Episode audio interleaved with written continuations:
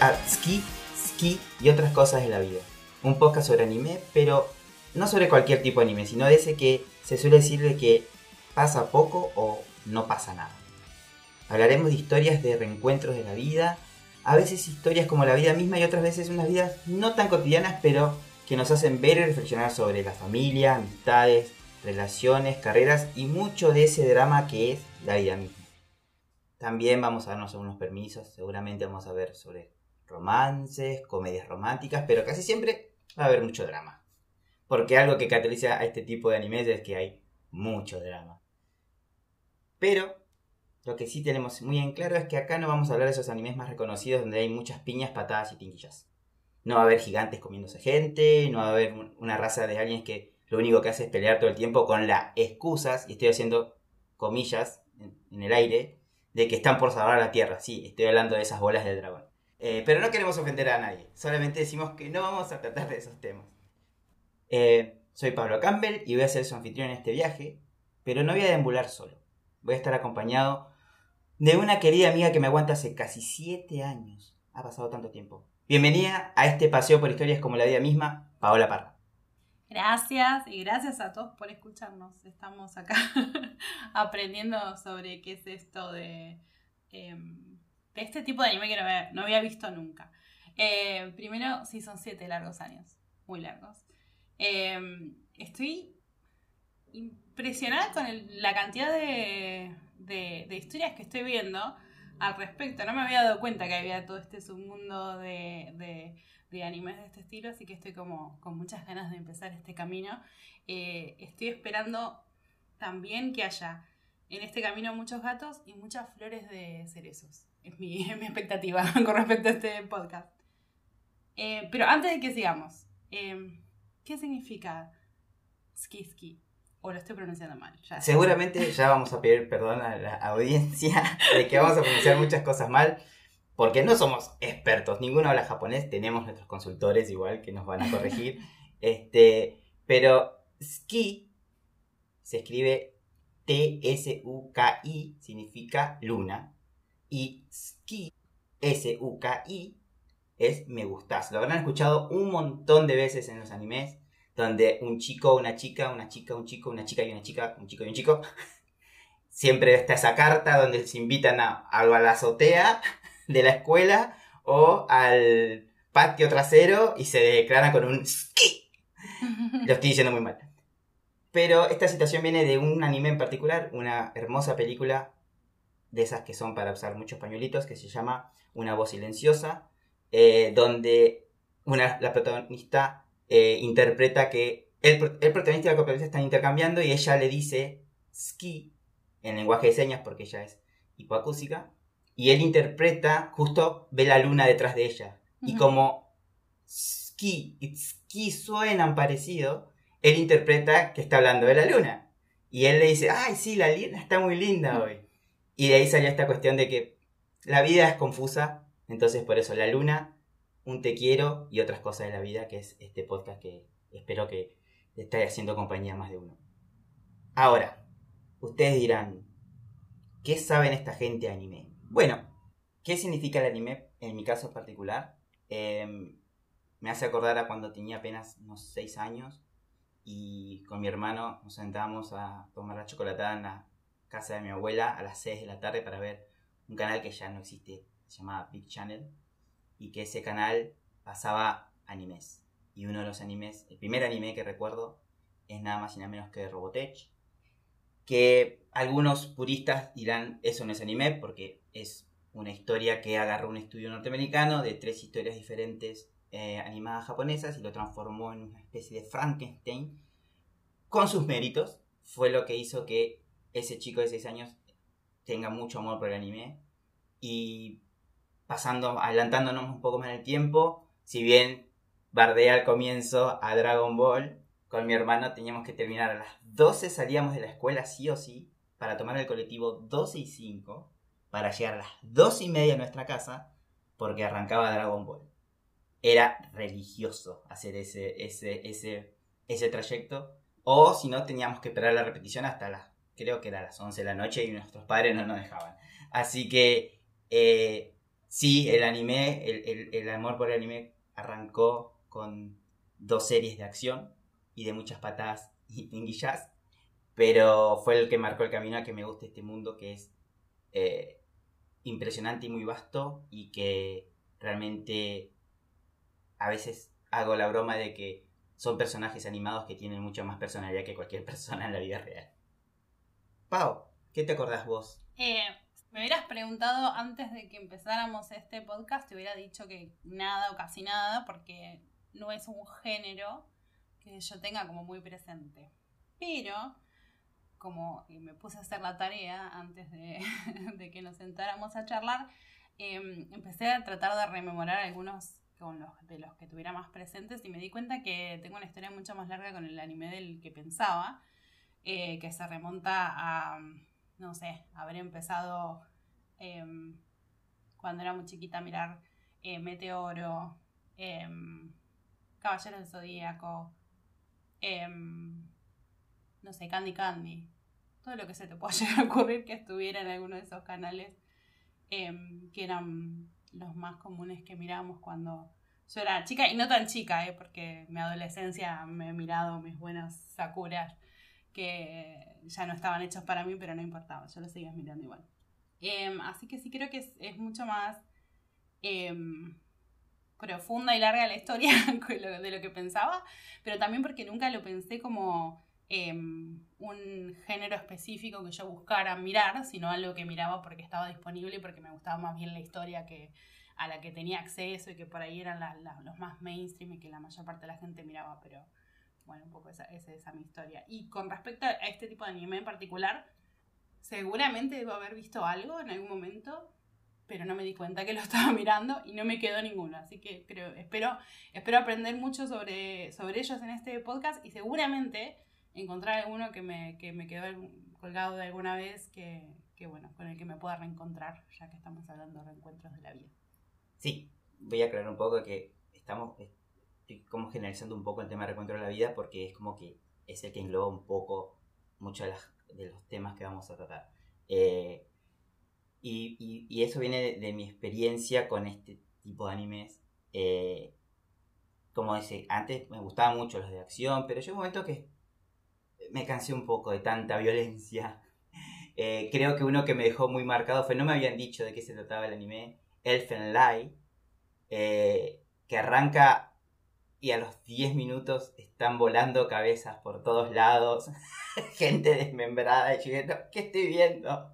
Y entonces necesito algo más suave, necesito algo para sentirme bien. Fue así que me puse a buscar y bueno, ¿qué, qué, qué géneros tranca? Reencuentro la vida. Es ese que no pasa mucho, pero bueno, vamos a ver si es que no pasa mucho.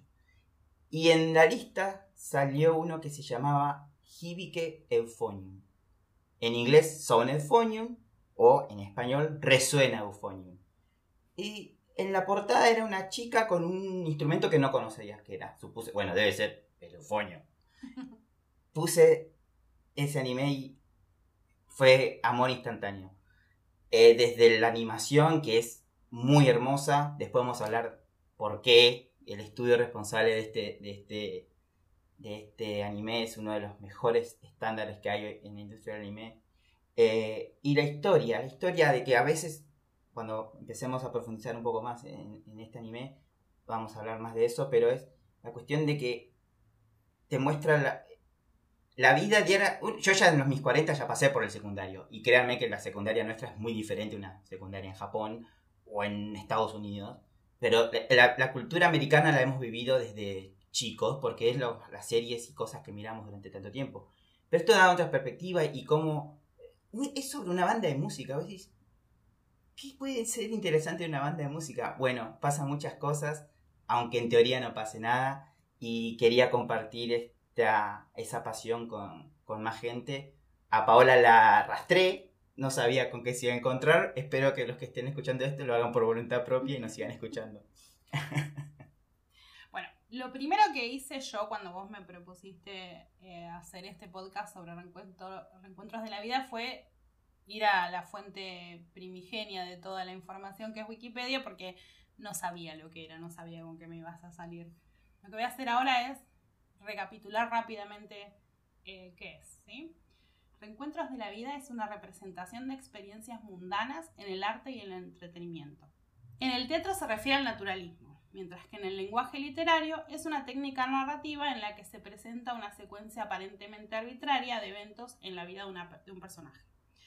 A menudo sin desarrollo de la trama, conflicto y exposición y con frecuencia teniendo un final abierto.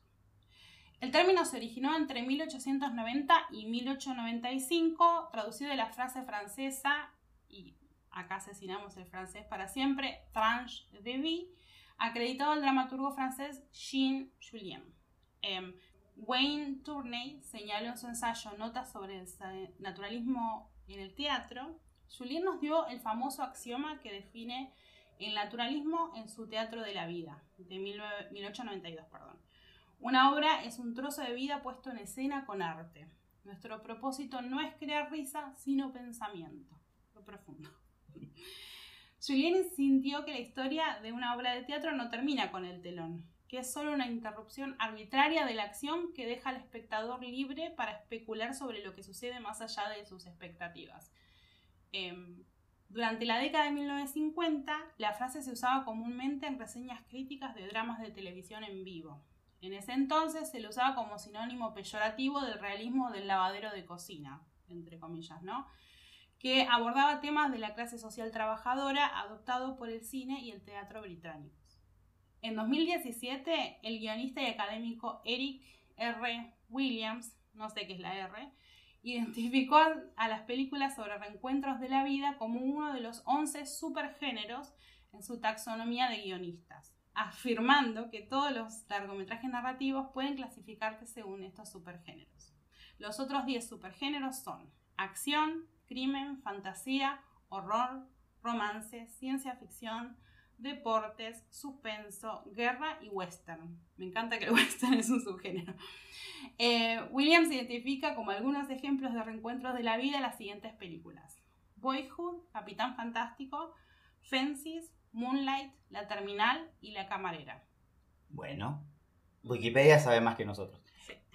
Y ahora que yo diría que Eric R. Williams tendría que meter un supergénero más, que es cómics. Porque estamos viviendo la era de las películas basadas en, grandes cómics de las dos más eh, grandes empresas. Que por suerte, no, eso no, no digo, por, digo por suerte, pero en realidad alguien que consume eso, eso lo dejamos para el mainstream. Nosotros somos acá, venimos acá con nuestros humildes reencuentros de la vida, con nuestro eh, amplio eh, catálogo porque cuando uno se pone a ver cuántas eh, animes hay sobre el de la vida, la lista es interminable. Y ahora, vamos a dar unos ejemplos. Desde un vistazo general, el anime y el manga de Reencuentro de la Vida son narraciones sin aspectos fantásticos. Dice que sin aspectos fantásticos. Recalco esto porque vamos a desmentir. Yo voy a anotar eso para después porque estuve adelantándome un poco a las listas que tenemos de historias y me Permítanme dudar igual, eh, perdón. bueno, decía. Reencuentros de la vida son narraciones sin aspectos fantásticos que tienen lugar en un entorno cotidiano reconocible. Sin aspectos fantásticos que tienen lugar en un entorno cotidiano reconocible, como una escuela secundaria suburbana y que se centra en las relaciones humanas que a menudo son de naturaleza romántica. Eh, no voy a discutir.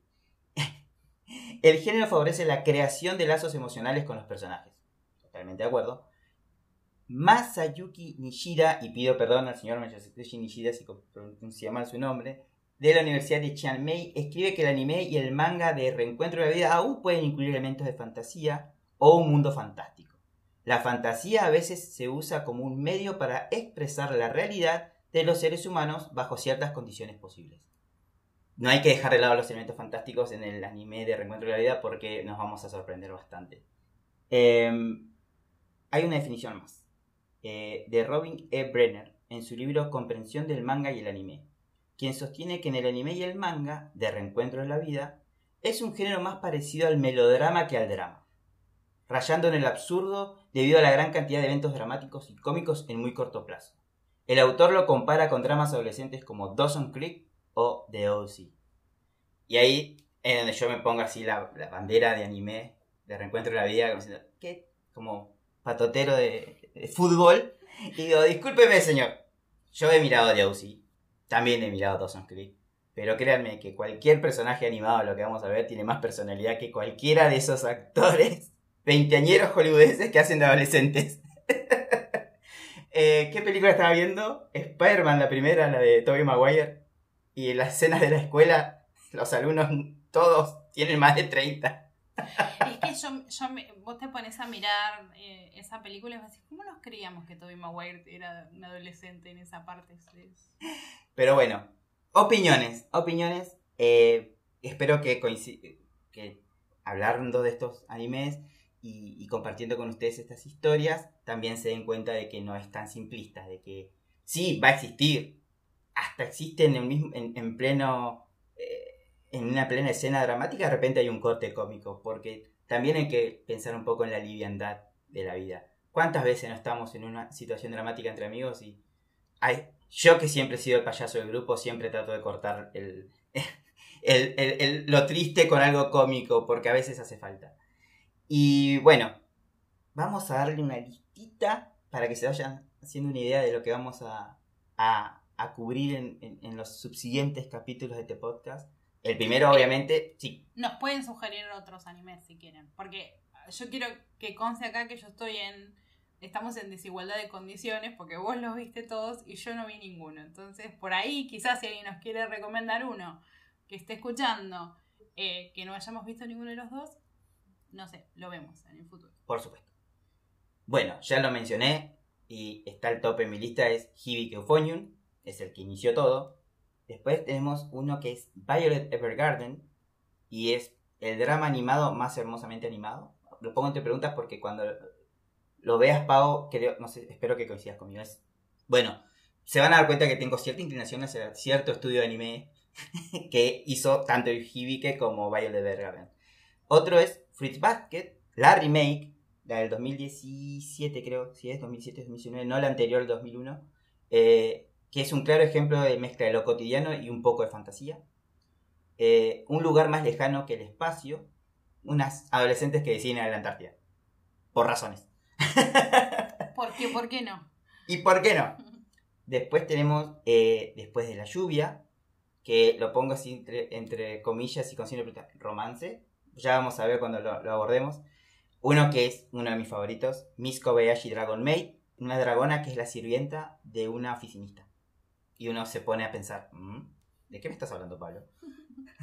Es, es- eso, eso me pongo a pensar todo el tiempo. yo. Eh, uno de mis favoritos, My Next Life as a Villainess. em, que esto es algo van a, va a ser muy recurrente. Si te morís en un anime, ¿dónde reencarnas? En un juego de citas o en un juego de rol.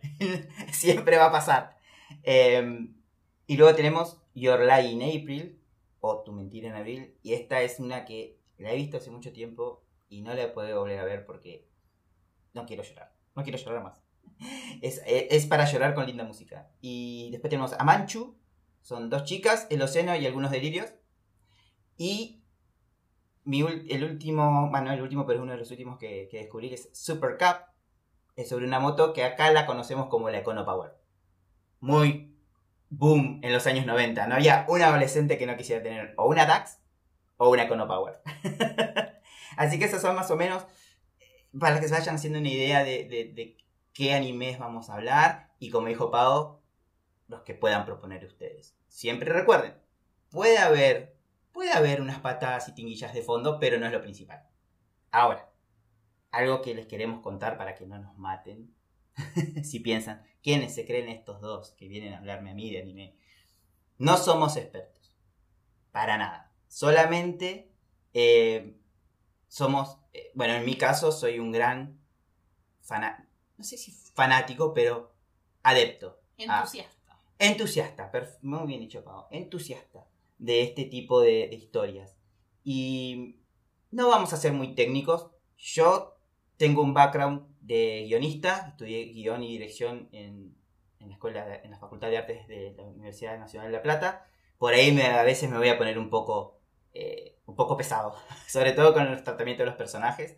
Eh, pero eh, lo que queremos hacer es que, tanto como yo ahora, espero que Paola también, apreciamos esto, podamos transmitírselo a ustedes y ustedes también pueden apreciar y formar una comunidad que aprecie estas historias. Em, Pau, ¿hay algo más para decir? Sí, yo quiero, quiero que sepan todos aquellos que no tienen eh, la relación tan cercana que tiene Pablo, por ejemplo, con este tipo de animes, que sepan que yo los, yo los tengo, don't worry, los tengo, los, cuido yo. Em, mi idea es participar de esto y por ahí ver esta, este tipo de animes y este nuevo mundo que se presenta con los ojos de Ellen que nunca participó de esto. Em, abierta a hacerlo, pero también dispuesta a, a, compartir mi experiencia explorando este nuevo mundo en este podcast. Así que nada, acá, acá estoy para eso. Bien, sí, porque eh, a veces me pongo un poco, me acelero un poco y necesito que alguien me frene. No. Y... Jamás. no sé. Eh, ¿Cómo es que decimos siempre? Eh, cuando para que sepan, Pau y yo trabajamos juntos. Eh, y eso, los días que son sorprendentes son los días que, uy, Pablo no se queja, algo está por pasar, algo va a pasar. Pablo está tranquilo, algo va a pasar. No, no tenés nada que quejarte, Pablo. ¿Te sentís bien? Así que por ahí me voy a acelerar un poco, pero está Paula que me puede bajar un poco a tierra. Y ustedes también, espero. Em, ¿Cómo vamos a hacer? ¿Qué van a escuchar el próximo capítulo? Este estamos presentando, estamos mostrando, demostrando qué es lo que vamos a, ofrecerles, pero a partir del próximo capítulo es donde empezamos a a, meternos en, las entrañas del anime eh, de Recuentros de la Vida y vamos a arrancar eh, con Hibike, así lo vamos a decir cariñosamente, Hibike, y la estructura va a ser más o menos entre, vamos a abarcar siempre entre 3 a 5 capítulos, eh, dependiendo de cómo viene la trama. Pero nosotros vamos a ser sinceros. Eh, nosotros estamos anticipados a ustedes. Eh, estamos una, una, semanita quizás anticipados. Y les vamos a ir contando al final de cada capítulo qué capítulos vamos a hablar el próximo. Entonces ustedes están preparados si los quieren ver o si quieren estar totalmente sorprendidos y dependiendo de... Va a haber spoilers igual, si no lo vieron. Va a haber spoilers, eso seguro. Si son de los que no les preocupa spoiler, no se preocupen, pero si son como nosotros que no nos gustan los spoilers, bueno, si pasó hace 10 años, bueno. El padrino, ya el padrino ya no se puede spoilear. Si no lo viste, es culpa, de, es culpa el que no, el que no lo vio. Eh, entonces, para el próximo capítulo, nuestro capítulo 1, este es nuestro piloto, capítulo 1, episodio 1 de Suki, Ski otras cosas de la vida, vamos a ver los tres primeros capítulos de Hibike Euphonion, la primera temporada. Así que prepárense, quieren verlo. Eh, vamos a estar mirándolo en Crunchyroll. Eh, aquellas em, películas o animes que estén en Netflix, por ejemplo, Prime, eh, cualquier eh, streaming oficial es donde vamos a estar utilizándolos, les vamos a avisar los que tengamos acceso y sepamos.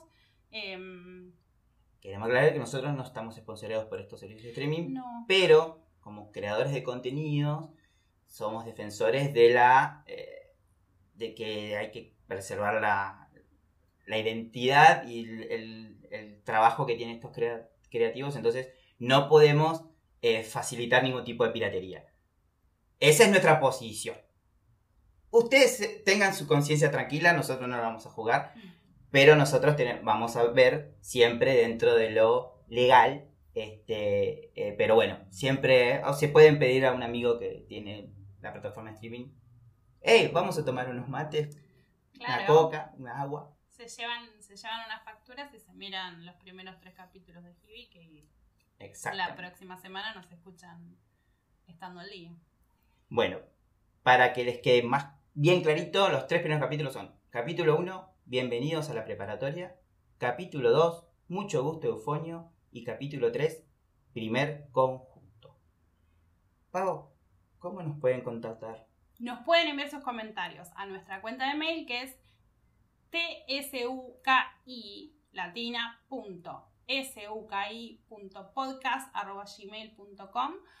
o visitar nuestro Instagram tsuki.suki.podcast. Y para decirlo como suena, es ski, ski podcast. Todavía no me animo a decirlo, ya el próximo capítulo me voy a, avisar, me voy a animar. Bueno, y con esto llegamos al final de nuestro primer episodio y espero que no lo hayamos, hayamos aburrido ni decepcionado. Y si lo hicimos, háganoslo saber. No vamos a estar ofendidos. Las críticas constructivas siempre son bienvenidas. Con amor, aceptamos todas las críticas. Y recuerden chequear nuestro próximo episodio en su app eh, de podcast favoritos. Eh, hasta la próxima. Hasta la próxima. Muchas gracias. Ski, Ski y otras cosas de la vida es producido por Pablo Campbell y Paola Parra. Música original por Rafael Garritano. Diseño de mascota por Natalia Caribe. Gracias por escucharnos.